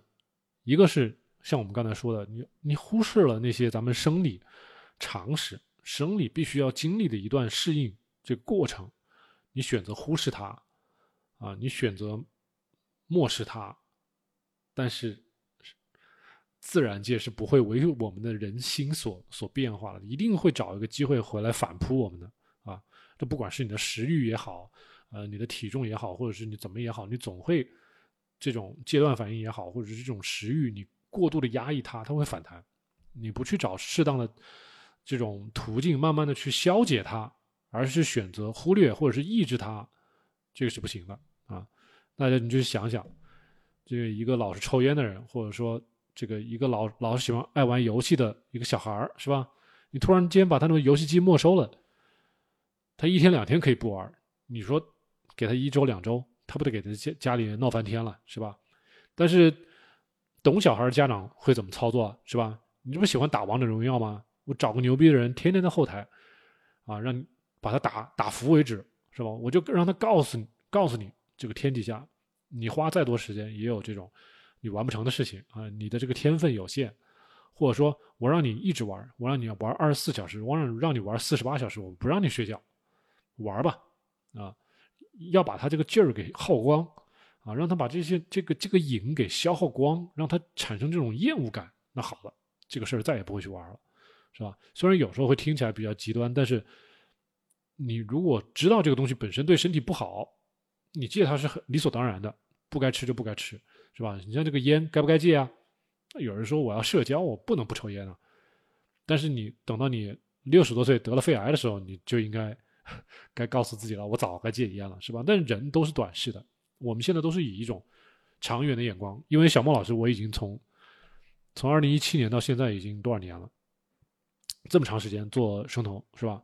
我已经站得非常远的一个角度，告诉大家将会遇到什么问题。我们见到网友走过的这些弯路都是什么？我们告诉的都是一个长期积累的一个结论，所以大家可能都只会站在自己的角度，会想啊，你怎么不理解我啊？你怎么说这个不能吃，那个不能吃？你只是站在你今天晚上这个短短的一个。Time frame 里面来跟我讨论这个问题，但是我是站在三年五年的这个角度里面告诉你，你该做还是不该做。你可以不做，但是你可以记住我告诉你的结论。也许你过个一年半载，你会想到，哎，之前有一位小莫老师告诉你这样做是不对的。你现在一一回想，啊，确实这样子，那我们的目的也达到了，是吧？可以了。呃，霍立煌，你说这次生酮。感觉减重就是副产品了，对，因为你整体的健康提高了。我记得你说你的这个头发、你的皮肤越来越好了，是吧？这是让你继续呃坚持减重的、坚持做生酮的一个一个原动力。可能并不一定是体重，因为你都没有怎么上体重秤，对吧？所以真正的整个人的气色，呃，人的皮肤、头发啊，女性的美散发出来，那真的是比体重要更重要。有很多朋友哦，上来就说小莫老师，我要减到九十斤以下。我说为什么？九十斤以下你就代表漂亮和美丽了吗？是不是？但是我会告诉大家，我们男生看中的女生不是你的绝对体重，对不对？我们男生看中女生是一个你整体的一个健康的一个状态，你的眼睛要能闪光，是吧？你的皮肤要有光泽。啊，然后你的身体要凹凸有致，是不是？你还得要有适动的、适当的体力，你能跑能跳，够活泼，是不是？这这才是一个健康的女性。我们我身处广东，你知道我在路上看到很多女生是什么样子吗？就是瘦成一道马杆，啊，没有血色，运动肯定是运动不了的，因为腿跟手都细的细成一道马杆，然后前胸后背都是平的。啊，你让人男生看起来觉得这种女生非常的不健康，除了瘦没有任何的可以说的东西。但是瘦不等于美，瘦柔弱弱不禁风不等于美。这些女生如果真的到了医院，将来面临生孩子，会发现医生要告诉你，你这个体重不行，是吧？你要增重。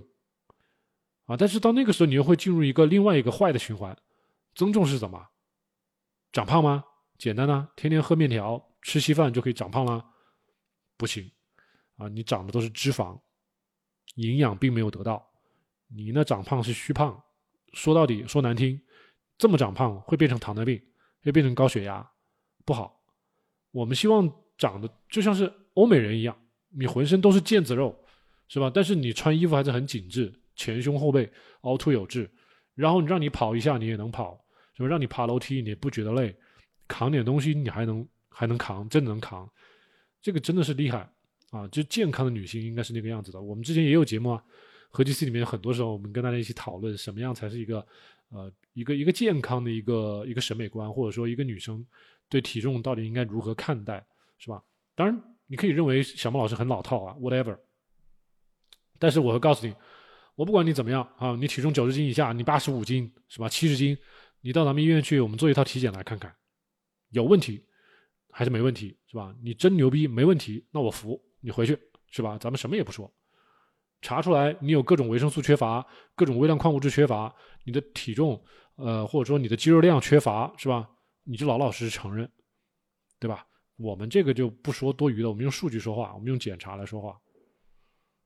呃，焦也是也是这么说的啊，真正生酮以后，反而最看重的不是体重了。啊，现在我们最看重的是营养，啊，我们既然都已经把碳水砍掉了，是吧？或者说碳水控制的非常少了，我们减重其实是自然的，啊，大家知道这个其实就是 insulin carbohydrate model，这个就是我们体内的内分泌的这一套，只要把血糖控制好了，我们的这个胰岛素平常不怎么分泌了，啊，这个 lipolysis 这种生物的这种脂肪的自然的降解。它这个进程就会越来越旺盛，啊，我们身体就开始开始学会利用脂呃脂肪了，不管是我们的肌肉啊，我们大脑啊，我们的心脏啊，都能更好的利用脂肪了。所以减肥是顺其而然的事情。我们大家做不到的就是戒碳水，这是最难的。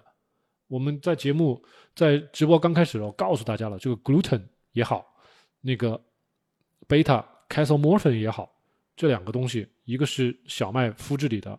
是吧？小麦制品里的一个是奶制品里面的，这两个东西是有这个神经镇静作用的鸦片作用，让我们上瘾的东西。所以，一个上瘾的东西，我们只需要用科学的方法把它戒了。戒了之后，我们的身体的内分泌系统自动的帮我们调节，我们就可以开始减肥啊。然后我们再给我们身体足够营养充营养这个 density 呃。营养密度高的这些食物，给它补充，我们可能在高碳水饮食时候没注意到这些东西，那我们的身体就会自我修复啊，这这都不需要医生的，这就是这就像我们这种健康管理师、这种营养师告诉你就可以了，不需要医生了啊，是不是节省了很多钱？不需要去医院去各去做手术了，不需要做各种复杂的检查了，也不需要买各种乱七八糟补剂了，是吧？身体自动修复，只要大家称自己还。偏年轻哈，还没有酿成一些不好的一些疾病之前，这都是有挽回的余地的。所以，所以你看，真正的你说放到以前，好的食物就是一个一个好的药物啊。然后，真正的医生是让你少吃药、少来医院的医生啊，天天让你去想办法，呃，你做一个这个手术吧，做一个那个什么移植吧，做一个这个那个，收你个几十万的这种医生，那都是黑心肠的医生啊。好的医生是让你开个几毛钱的药就让你回去了，吃完就好了。好的医生是这样子的哈。秋林说：“断断续续生酮有三年了，跟了许多博主和 YouTuber，发现小莫老师教的非常全面，很有根据，非常感谢啊！因为我当初我的深有体会是什么？我看了很多博那个 YouTuber 啊，包括什么 Berg 啊什么，你很多，但是老外就喜欢绕圈子，隔靴搔痒，搔来搔去，你搔不到那个我真正想知道的东西。但是你要知道干嘛？付费买他的课程，买他的书。”或者是进他的一些什么粉丝圈什么，总之他们是 monetization，就是要变现嘛。但是你想，小莫老师肯定也是要想想，最终有一天也要变现。但是我想的，我的变现的途径肯定是通过知识也好，通过服务也好，是吧？服务有需要的朋友，这样子来变现，我觉得心安理得没有问题。但是你比如说这些知识本来网上都是 free 的，都是免费的，该我能搜到的，大家也能搜，是不是？只不过。我通过节目把这些知识整合了，然后系统的教给大家。我在中间做了一番处理，做了一番整合。那这是我能做的，这也是我怎么说呢？我的理解或者说怎么我个人比较热情所在的地方。呃，但是那些大部分的 YouTuber 啊或者什么，他的这个可能更多的是做这种卖课啊，或者是。怎么会员费啊？他可能是这一套做法，就是反正老外有老外的一套啊变现的途径，就是我理解到的，就老外有很多，比如说卖书，对不对？我写本书，你们买我的书吧，我所有的东西都交在书里面了啊。那么买书这是一种，呃，要么就是说啊，我做做这些课程，呃，是是比较浅层次的。如果你想知道深层次的，你就买我的课程，这是另外一个层次的。那也有一些课。也有一些博主讲的比较深，就像我这样讲的比较深，但是这种博主一般都不会很火，所以像秋说的这些 YouTuber 一般都是比较火的博主。我其实我在 YouTube 上面会看到有很多不是很火的博主，但是他们讲的东西真的是非常的有内涵啊，就非常深，而且也真的是免费，但是他们就火不起来，这个没办法，就是要火和。干货之间它是存在一个一个鸿沟的，真的是没有没有办法。但是就是说我选择这条路，我觉得我对我自己内心比较心安理得就好了哈。因为因为本来生酮这个东西啊，我觉得老外可能接受起来比较容易，因为他们本身就就是虽然很有有很多加工类食物吧，但是他们的畜牧业非常的发达，想吃肉什么的，大部分人都是能接受的。你只要不是 vegan，只要不是 vegetarian，他们都能接受，所以他们接受起来做生酮，或者说他们产做那些生酮食品都很多，然后社会资本啊也都会一拥而上，这个不存在说什么传统习俗对他们的一些过大的一个呃阻挠，但是在中国可能这个嗯进程会更难一些，因为我们有几千年的这个吃这个谷物的习惯传统，根本是很难动摇这个根基的。所以你说，如果我再把这些东西遮遮掩掩的，是吧？然后包上一层又一层，然后让骗你来买我的课啊，什么什么什么的，那只能让更少的朋友来接受、接触这个生酮，甚至就是说对生酮产生误解。你像现在很多的网，呃，博主也好，什么也好的，就把这个生酮说的都已经妖魔化了，很多人都不知道生酮是个什么样子的。然后一一听说生酮就是 MCT 油，一说生酮就是防弹咖啡。一说生酮就是什么生酮点心，呃，要么就是什么椰子油啊、椰浆啊、芽啊、什么奶酪、培根，就奇怪的方法。一说生酮就这些东西，啊，还有各种其他的补剂全部上来，这个都是我们在二零一七年、二零一六年更早根本都没有听说过这些奇怪的东西的，所以都已经被包装已经荒谬化了。所以你说，如果我再把这些节目打包卖卖课啊，我我收费。那基本上，我觉得网上没有什么太多正统的生酮的宣传的渠道了，没有了。那大家，我们国内的人只会更加的讨厌生酮，更加的觉得生酮是一个不好的饮食，是吧？然后本来现在国家大环境也是这样子，就医院也好，什么也好，没有几个医生会会让你去做生酮的，阻力非常大的。所以你大家要知道，这个东西就像是你这个星星之火，其实都没两个，你还给它罩上一层罩子，那基本上没有人能看得见这个星星之火了。啊，我现在只能说，呃，让我们这个免费的这些科普，呃，这些这些节目，尽量的能够能够多做一些，扩散一些，然后大家帮我传播。跟自己周围的亲戚朋友，啊，在自己的朋友这个整个范畴里面，能够尽量的帮我推广，推广了之后，有更多人能够接触到正确的生酮啊，我说的是正确的生酮，非互联网营销包装的生酮，进而可能会了解到我们这个小团队。大家知道，全国已经没有几个正儿八经的医院在做生酮干预了，没有了。那你去上海、去北京找不着了，很少很少很少，啊，就算那么一两个医生，那还不太。说到底，我们自己是行内的，我们知道那些医生是怎么操作的。所以就是说，全国我们中国这么大，是吧？幅员这么辽阔，但是真正的帮大家从正统的角度给大家做这个生酮干预的医院就没有啊！你就私营诊所，你你就先自己仔细想想吧，哈，私营诊所。所以，我们网上的博主是吧？你说这些这些，嗯，互联网包装。都已经不成样子了，所以大家想想，你真的想做好生酮，真的做好对身体有好处的生酮，多么多么的难，是吧？光是你自己学习都需要个门槛儿，你想找一个靠谱的源头，都这么困难，你还不一定搜得到小莫老师的节目呢。你一搜，搜到的先是别的博主的东西，啊，我不是最粉丝最多的博主，我也不是这个最火的博主，是吧？我我也只只在某几个平台上而已，所以不容易。大家反正能能遇到，咱们今天在线哈。三十八个人，然后有六百多个朋友都已经看到过了，咱们能遇到那就是不容易啊！但是我们相相互这个珍惜咱们遇到的这个这个缘分哈，遇到，然后相互理解。大家，而且而且我跟大家补充就是，你不要说说啊，我有病了，我去医院不就完了嘛？是不是？大家想想，这个车坏了送到 4S 店去，是不是还免不了被坑一笔啊？是吧？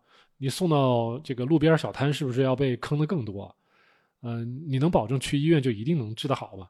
是吧？而且传统饮食，如果不是生酮，那传统饮食有自己传统饮食的一套操作，大家自己可以去了解啊。对糖尿病，糖传统饮食是一套什么样的说辞？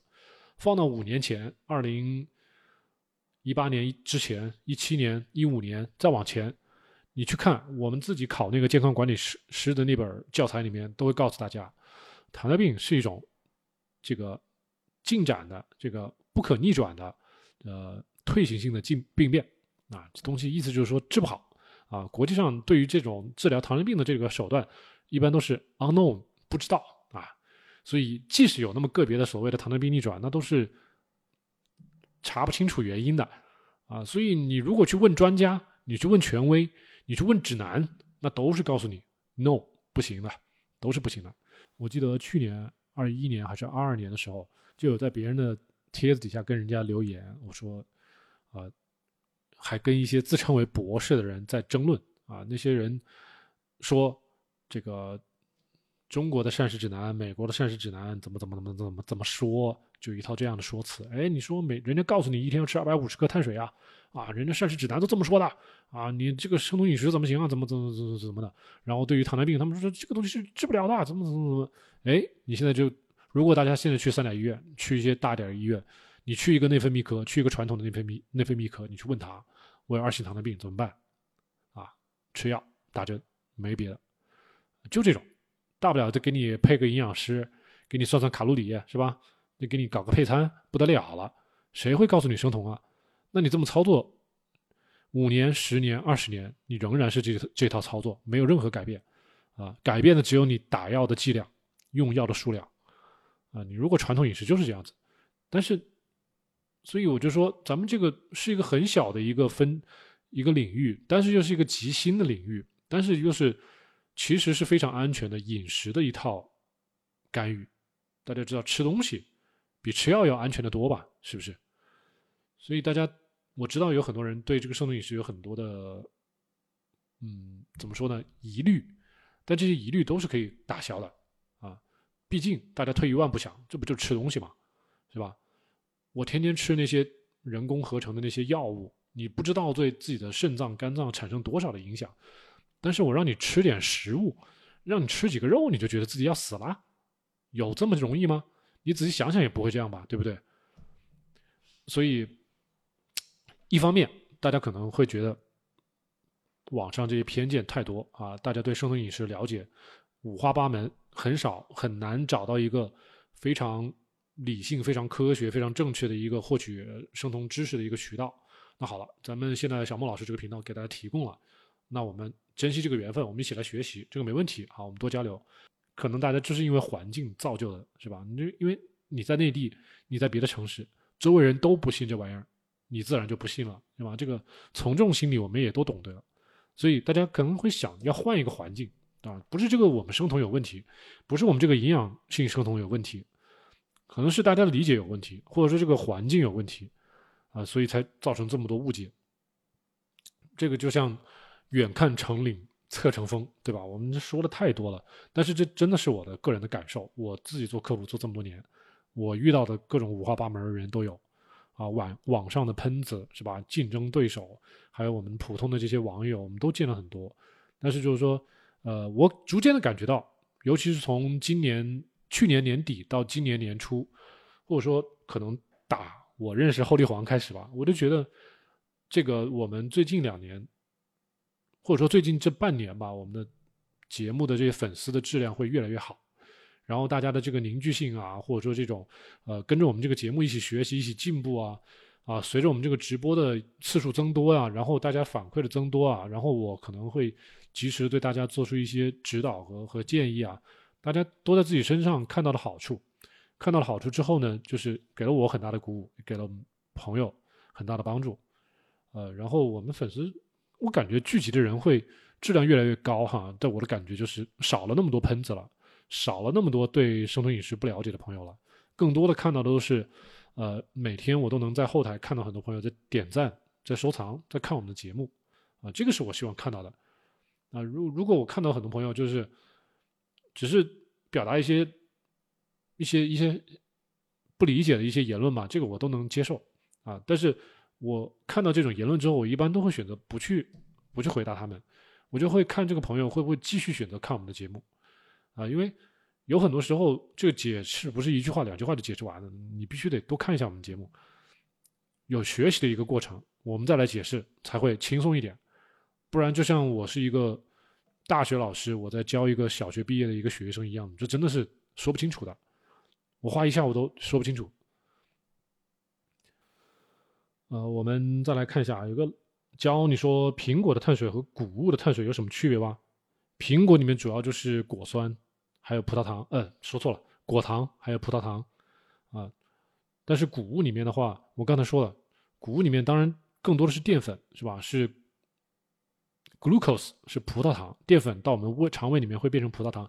但是我们刚才说了，有一个 gluten 呢，gluten 是小麦麸质啊，是小麦蛋白啊。因为谷物里面不光是除了碳水，它还有一些蛋白质，是这个 gluten 对我们的脑子有影响啊。对，一念说吃肉总比吃药强嘛，是啊。前天佩佩说，前天小红书刷到一个博主说，生酮饮食碳水一天可以吃一百五十克，我的个天，这都已经超过低碳饮食的标准了啊。侯立黄说，是的，这次生酮就是升级了你对生酮的认识思维，才真正觉得自己做得好，非常棒，非常棒，好。那个下面有一个朋友说，奇亚籽泡水会打断断食吗？我觉得奇亚籽断喝喝水，呃，奇亚籽泡水不会打断断食啊。但是你又说防弹可可，嗯，那这个就难说了。好，咱们今天那个直播的时间已经快两个小时了，大家还没有什么新的问题。那个今天我们的直播间好像有点火啊，七百多个人看了，不得了了。我们那个在线的人数也挺多的。呃，大家别忘记关注我们的那个左上角的那个，呃，我们 Kito CN 七栋大院的我们的主页啊，我们的那个账号，没有关注的朋友，咱们都赶紧点关注。苗苗，你说你是生酮了一年，阳了以后复食了，啊，阳了以后空腹血糖七到八，之前都是五，现在一日一餐血糖才下来，睡不好，早上就会高。我觉得你倒是可以去，嗯，当不是说一定要去做体检啊。我觉得你可能就是，当然有很多人都会反馈自己阳了之后血糖都会有偏高，是吧？但是就是说你现在既然已经好了，那你平常我觉得多从营养角度做一些补充，就像我们平常说的很多的，啊，不管是镁呀，还有一些这个你的维生素 D 呀，是吧？这些东西你都去补。如果之前都搞忘吃了，你现在都把它补上，啊，还有你像血糖不太容易控制的，我们有时候临床上会觉得大家会不会缺锌呐？这个东西都会让你去测一下，因为呃，胰岛素在胰岛贝塔细胞里面存储的时候是需要大量的锌的，啊，镁也是一部分，锌也是一部分，这东西你都要去查一下，或者说你干脆平常海产吃的少，你应该多吃点海产，是吧？这东西都该吃，有很多很多食物，你如果我们帮你分析，我都会告诉你，其实就是不能让大家太偏食啊。你偏食的代价就是要去买营养补剂，就是这个，尽量的不要去偏食，该吃的东西都吃，各种不是说大家不能吃鱼虾，是不是？你这种一个星期、两个星期总该吃一次，是吧？鱼、虾、肉、蛋、奶这东西该吃就吃，对吧？当然奶嘛，我觉得大家稍微谨慎一点，别的东西都可以。轮着吃，轮着吃哈，动物内脏也是要吃。然后像像刚才那个苗苗，你要是从来没看过你的食谱是吧？你也没做过体检，你到底身体有一些什么作用、什么问题不知道？你像我们今天上午有一位朋友给我看了他的体检报告，之前他都没有说的很清楚的，这一次才知道他的甲状腺是做了一些手术的，然后现在是临床甲减，有很大的问题的。你这个临床甲减，你再做生酮都有很大的问题。然后你的血糖是吧？我们查一下你的一些指标，看一下你自己胖还是不胖，对吧？你的胰岛素，然后一些微量矿物质，你的营养，还有一些维生素，这东西查了之后，就可以做出一个综合的判断，不至于咱们现在乱猜。所以，阿雅，你说你阳了之后反复过敏，反复过敏的就多检查一下，你就是一定要把维生素 D 吃够。啊，维生素 D 吃够，然后一些像我们平常给大家说的一些鱼肝油，为什么要吃鱼肝油？鱼肝油里面一个就是说啊，EPA、DHA 帮大家稍微抗一下炎症，然后很多鱼肝油里面是有维生素 A 的。如果大家平常不怎么吃动物肝脏，吃的不多，那鱼肝油里面的 A 是能很好的帮你补充维生素啊。然后我们的皮肤的修复需要维生素 A 是吧？很多时候都需要啊，维生素 C。平常吃蔬菜也要吃很多。你说有很多朋友跟我讲条件，小莫老师，我能不能不吃蔬菜啊？问你不吃蔬菜，你的维生素 C 从哪来？肉里面是非常非常少的。那你吃什么？吃补剂？补剂吸收效果好不好？会不会过量？或者说人工合成的会不会有一些副作用？会有的。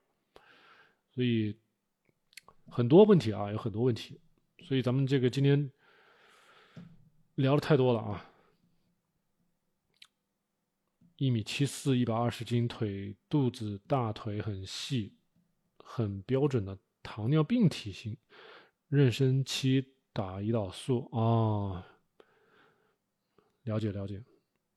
那就有可能，你妊娠期打的胰岛素，那可能至少是糖前是有的，是吧？所以你现在觉得这个平常血糖很难控制，那确实就是你可能现在这个贝塔细胞它的功能还在恢复，或者说受到一点点损失。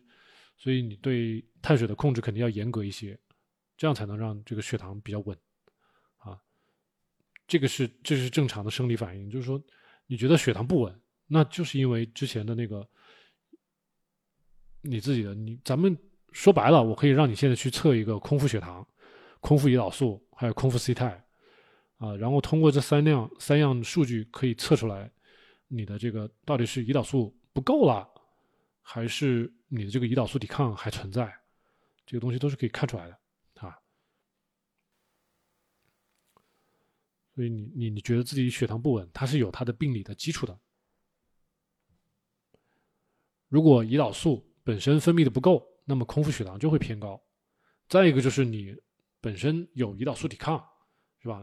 这个胰岛素抵抗虽然胰岛素比较高，但是你身体胰岛素抵抗，这个血糖还是下不来啊。尤其是在早晨这会儿，早晨这会儿你的黎明现象比较严重，是吧？因为这个我们肾上腺素会让我们的血糖升高，这个时候你虽然有胰岛素，但是你的血糖下不来，因为胰岛素抵抗，是吧？下不来之后，你就会发现啊，七呀八呀高了，下不来，有胰岛素也进不去，进不到细胞里去，啊，所以两种情况都可能存在，这个就需要你测一下了，测一下就可以很好的说明。一个空腹血糖，一个空腹 C 肽，一个空腹胰岛素，三个一起测，然后就可以算出来。那这个也不是什么谜，这不是谜，只要测一下就好了。咱们现在在网上都是猜，对吧？但是你想完完全全知道为什么，那去医院测一下。那个一念说，抵抗住各种诱惑，坚持自己的饮食，对自己负责任，觉得自己很棒。对，就是大家如果体会到这种自律的感觉啊，自律的爽感就好了。大家之前可能在群里面朋友可能会会。看到我们那个有个梁律师嘛，他发了一张他自己的每天啊每一周的那个作息表，什么运动啊啊这个饮食啊，然后甚至还有自己每天打坐还有冥想啊，是吧？这个东西，他他其实跟我一样，他这个每天一日一餐，然后他有运动，然后他自己的主主职是做律师啊，所以他很忙。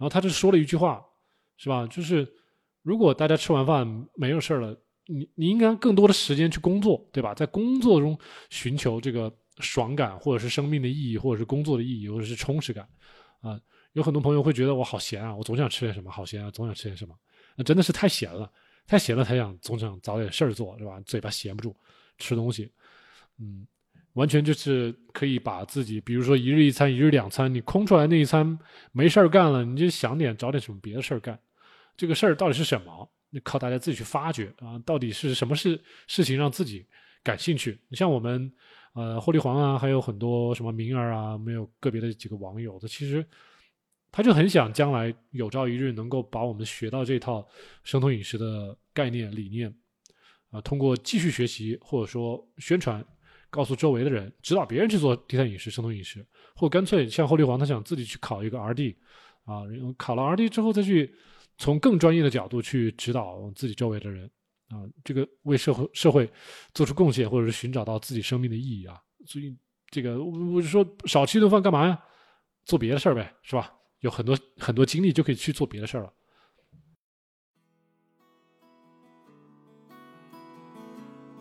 感谢大家收听本期 Kido CN 七栋大院的音频节目啊！如果节目里的知识对您有用呢，请您记得点赞收藏。分享，咱们七栋大院从二零一八年至今，坚持传播简单、科学、务实的低碳生酮知识以及人物访谈。几年间，帮助了数不清的朋友改善了自身健康。许多朋友呢，还将节目中的知识和原理应用到周围的亲戚、朋友以及父母的身上啊，让更多的人变得健康。咱们七栋大院专辑下，也有着好几十条热情洋溢的满分好评。咱们专辑综合评分是九点八分，在感激之余，也希望大家更多的支持我们的节目。我们接受大家的捐赠，在公众号 Keto CN K E T O C N 菜单中可以找到捐赠的二维码。小莫老师也接受大家的付费咨询，按小时计费。如果大家还有更多的专业的需求，也可以积极的与我联系啊。咱们留言或者是私信。七栋大院的官方网站也有更多的内容与介绍，欢迎大家访问 kidocn.com 或者百度搜索“七栋大院”官网。我们下期节目再见。